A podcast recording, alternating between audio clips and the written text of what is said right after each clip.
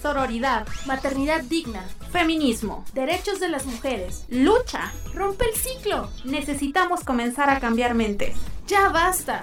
Ya estamos aquí.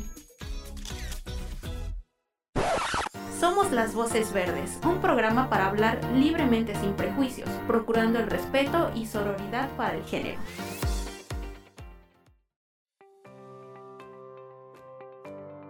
Hola, bienvenidas a un episodio más de Las Voces Verdes. Mi nombre es Frida y el día de hoy me encuentro con mis hermanas podcasters. Ya están listas para grabar en este viernes. ¿Cómo están? Cuéntenme. Muy animada. se, nota. Se nota, ¿verdad? Se nota que es viernes. Se nota que es viernes, así es. No, muy contenta de estar en un nuevo episodio de Las Voces Verdes con un tema súper interesante, de los más top, top, top. Yo creo que tiene eh, de los servicios más top que tiene el ICM. Así que, pues qué chido que nos estén escuchando este viernes. A mí me entusiasma mucho estar con ustedes otro viernes más y me da mucho entusiasmo también el tema de hoy porque tenemos una invitada muy especial que más adelante le vamos a presentar a todas las personas que nos están escuchando.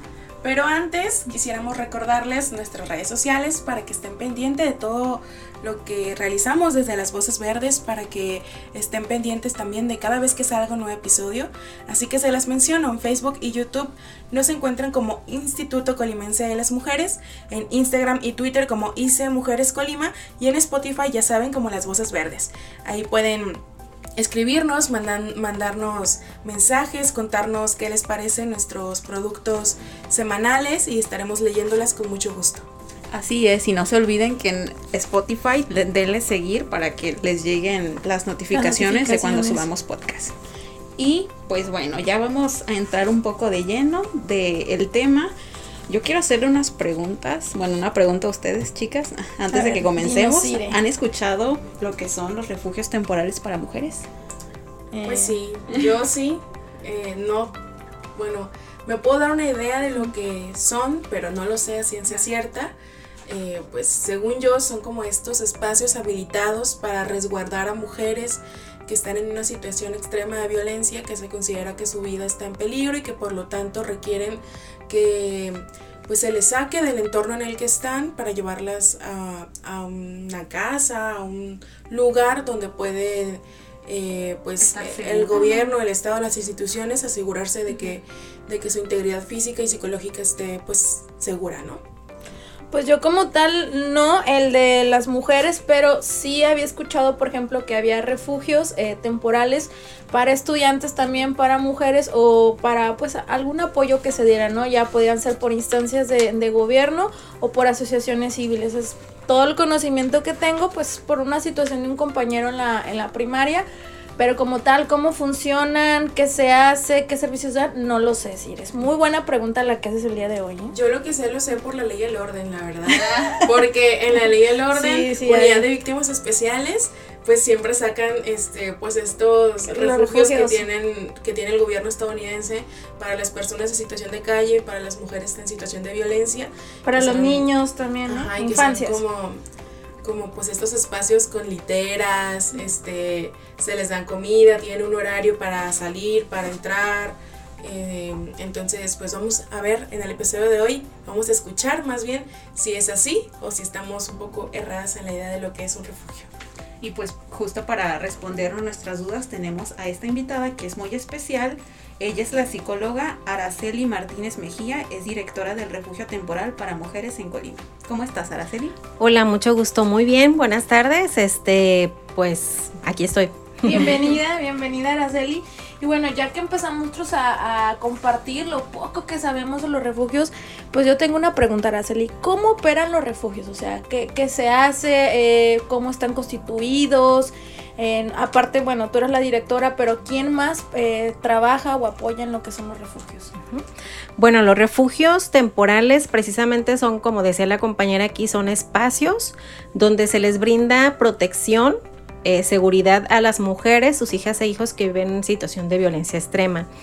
¿Cómo operan? Eh, los refugios cuentan con un equipo especializado de profesionistas, eh, las cuales son las que brindan la atención a las mujeres, sus hijas e hijos en situación de violencia, desde la psicóloga, la abogada, personal de, atención médica como son las enfermeras, trabajadora social y personal de cocina también, este, personal de aseo, ¿verdad? De limpieza. Y, este, y tenemos también el área educativa, una maestra que apoya a los niños y las niñas que este, en su escolaridad. Estos están muy completos, no solamente que van a los refugios y que están pues ahí apoyándola, sino que para cada área tienen una atención, ¿no? Oye, Araceli, y entonces, como bien dices, pues estos refugios eh, son principalmente para aquellas mujeres y sus hijas e hijos que estén en una situación de violencia extrema pero me gustaría que dieras como ejemplos de cómo se manifiesta esta violencia extrema que les puede llevar a un refugio. Eso primero, que, nos platiques un poco eh, cuáles son los criterios que utiliza eh, pues el ICM o el gobierno para definir qué es violencia extrema. Y también cómo es el proceso para que una mujer y sus hijos e hijos lleguen al refugio. Eh, bueno, una violencia extrema es aquella que pone en riesgo eh, la integridad física y emocional de las mujeres, eh, sus hijas e hijos. uno de los criterios importantes que debe de tener una mujer para ser candidata a refugio es una que no tenga redes de apoyo y este y que corran que se que ponga que esté en riesgo su vida, la de ella y la de sus hijas e hijos. Y este, bueno, eh, también considerar que hay un equipo de atención externa que son eh, de atención externa de refugio, que, que es el CAER, quienes son eh, el grupo de profesionistas que están, este, que ellos son los que hacen las valoraciones para ver si la mujer es candidata para ingresar a un refugio. Por ejemplo, entonces, Mm, si una mujer ha recibido amenazas de asesinato o sea ya ha sido víctima de un intento de feminicidio, eh, entonces podría entrar dentro de estos criterios para ir al refugio. Claro, claro que sí. aquí es acercarse a las instancias que atienden a mujeres en situación de violencia, como son eh, el Centro de Justicia para Mujeres, las instancias municipales de las mujeres, eh, los institutos de las mujeres, eh, los centros de atención externa de parte de aquí del Instituto Colimense de las Mujeres que atiende a, las situaciones de violencia, ¿verdad? Y una vez que ponen su denuncia, es cuando ya se da aviso al equipo de atención externa de refugio para que se le haga la valoración que eh, corresponde a una entrevista inicial y a una herramienta de valoración de riesgo para ver si la mujer es candidata a refugio. Araceli, ¿y tiene algún costo todo este proceso y también la estancia en el refugio? No tiene ningún costo. Eh, el acceso a la justicia para mujeres no tiene costo. Eh, así como eh, el estar resguardada en un refugio eh, para mujeres tampoco tiene costo. Son totalmente gratuitos los servicios que se brindan ahí, tanto de hospedaje, de alimentación, este, así como de los servicios profesionales de atención. Oye, Araceli, ya comentabas que durante esta estadía en los refugios, eh, hay maestras, hay psicólogas y demás, pero ¿qué servicios en general son los que dan? ¿Reciben terapias? ¿Llevan un este, proceso jurídico? ¿Cómo es el proceso? Cuéntanos. Sí, desde que ingresa la mujer a refugio se hace un plan de trabajo con las, cada profesionista hace un plan de trabajo con las familias que ingresan con la mujer, sus hijas e hijos. En este caso, este, se hace lo que es la entrevista inicial de trabajo social y ahí, bueno, se ven todas las necesidades que la mujer tiene, ¿verdad? Desde calzado, ropa, documentación, porque eh, hay que tener en cuenta que hay mujeres que salen huyendo sin ropa, sin nada, este, sin documentos importantes. Eh, ahí trabajo social es la encargada de este, ver cómo va la mujer, cómo, en qué condiciones va la mujer, este, sus hijas e hijos, para de ahí hacer un plan de intervención y cada profesionista hace su plan de intervención, desde la psicóloga de adultas, que es la que atiende a mujeres, como la psicóloga de niñas y niños, así como la maestra también ve el área educativa. Y ya les van dando un seguimiento en atención psicológica o si están en un proceso eh, jurídico de demanda, todo eso se les da ahí, ¿verdad? Ajá, sí, y ya se ve aquí el seguimiento que se da, porque efectivamente la mayoría de mujeres llegan con denuncia y este se les da el seguimiento este en proceso jurídico. Ok. Bueno, me imagino que esta situación de que sean chicas que están en amenazas, ¿verdad? Lo que mencionaba Monse, o que estén en procesos jurídicos, que estén los agresores pues por ahí sueltos, deben de tener ustedes como una, una política o, reglas sobre la privacidad. ¿Cuáles son estas, Araceli? ¿Nos podrías contar? Este, sí, mira, los, estos espacios pues son eh, desde la ley como lo, lo, pone los protocolos de seguridad que son confidenciales. ¿sí? No, no está permitido brindar lo que es el domicilio del espacio.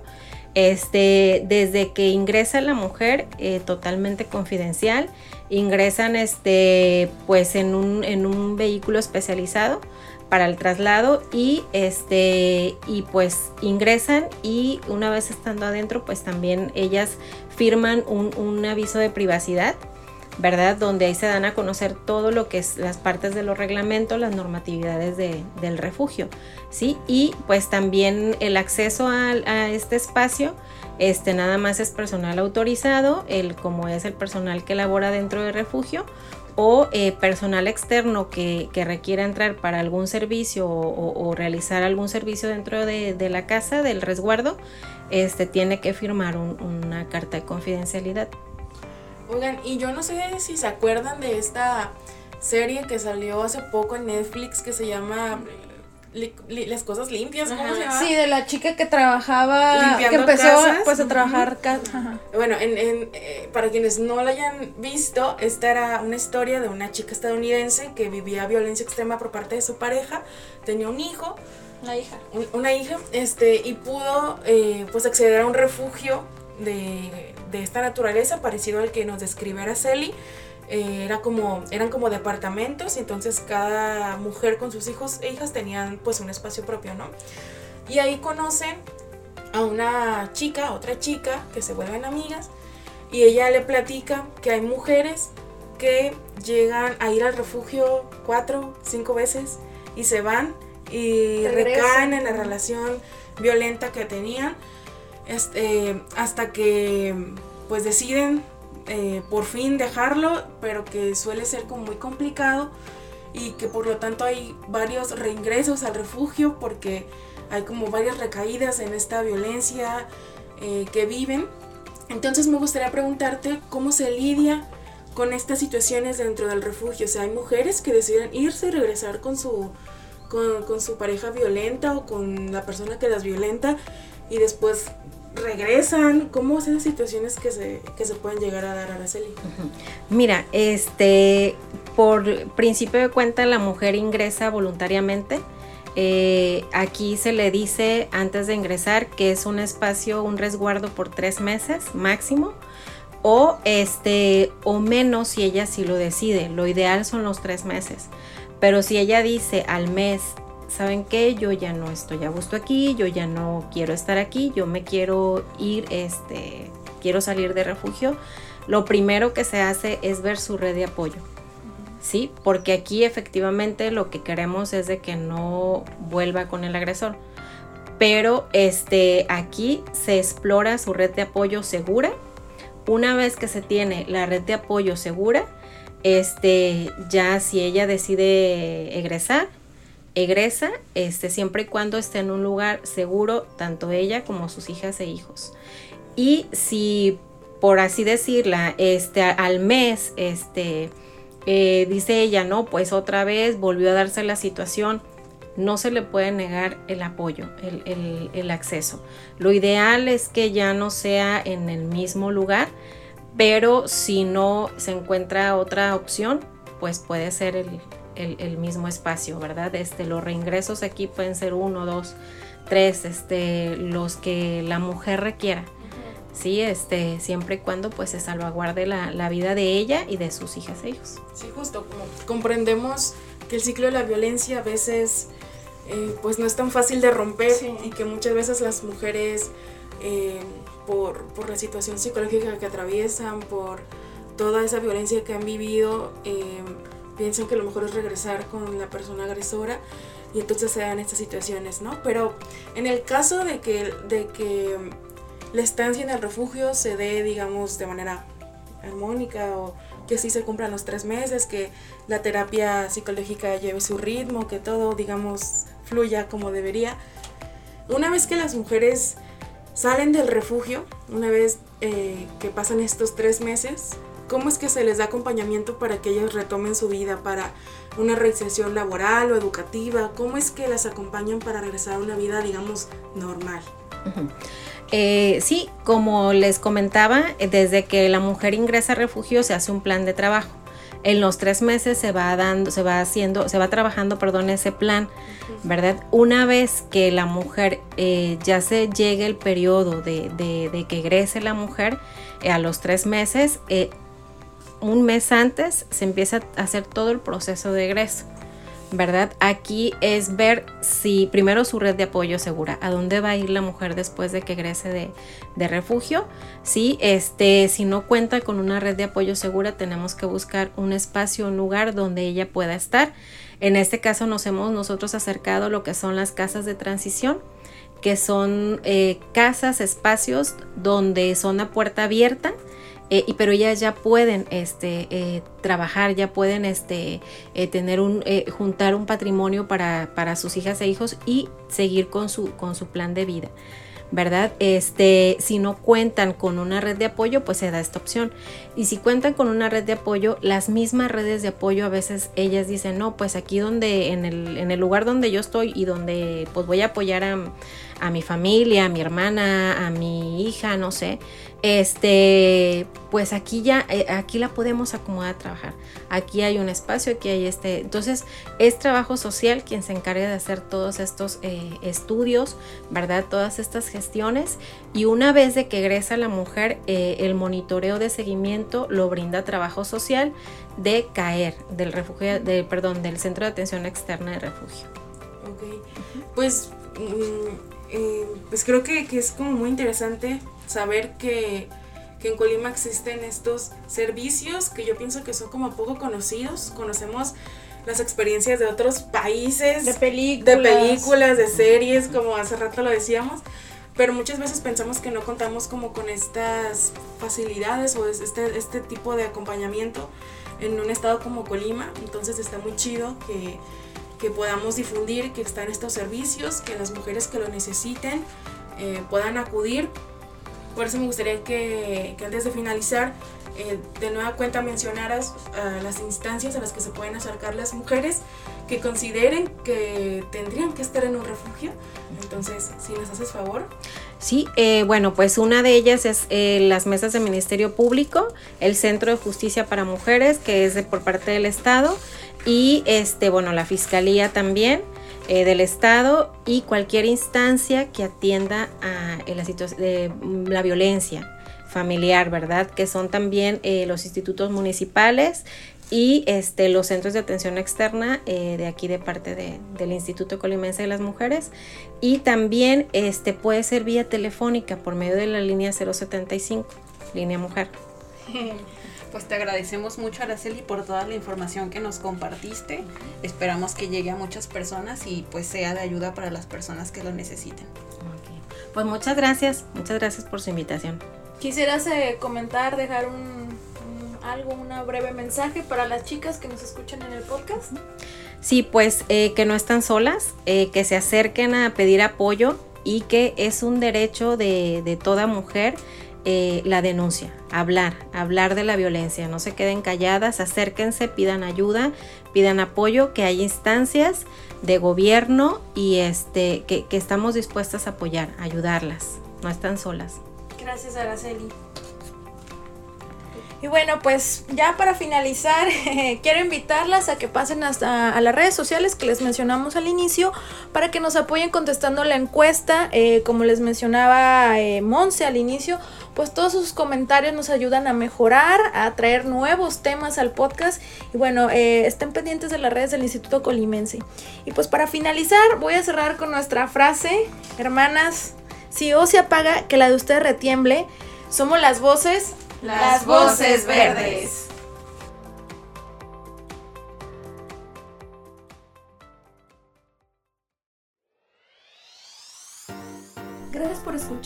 Recuerden, si necesitan apoyo u orientación telefónica, puedes contactarnos a la línea Mujer 075. Este podcast es para la libre expresión. Es financiado con recursos del programa de apoyo a las instancias de mujeres en las entidades federativas PAIMEF.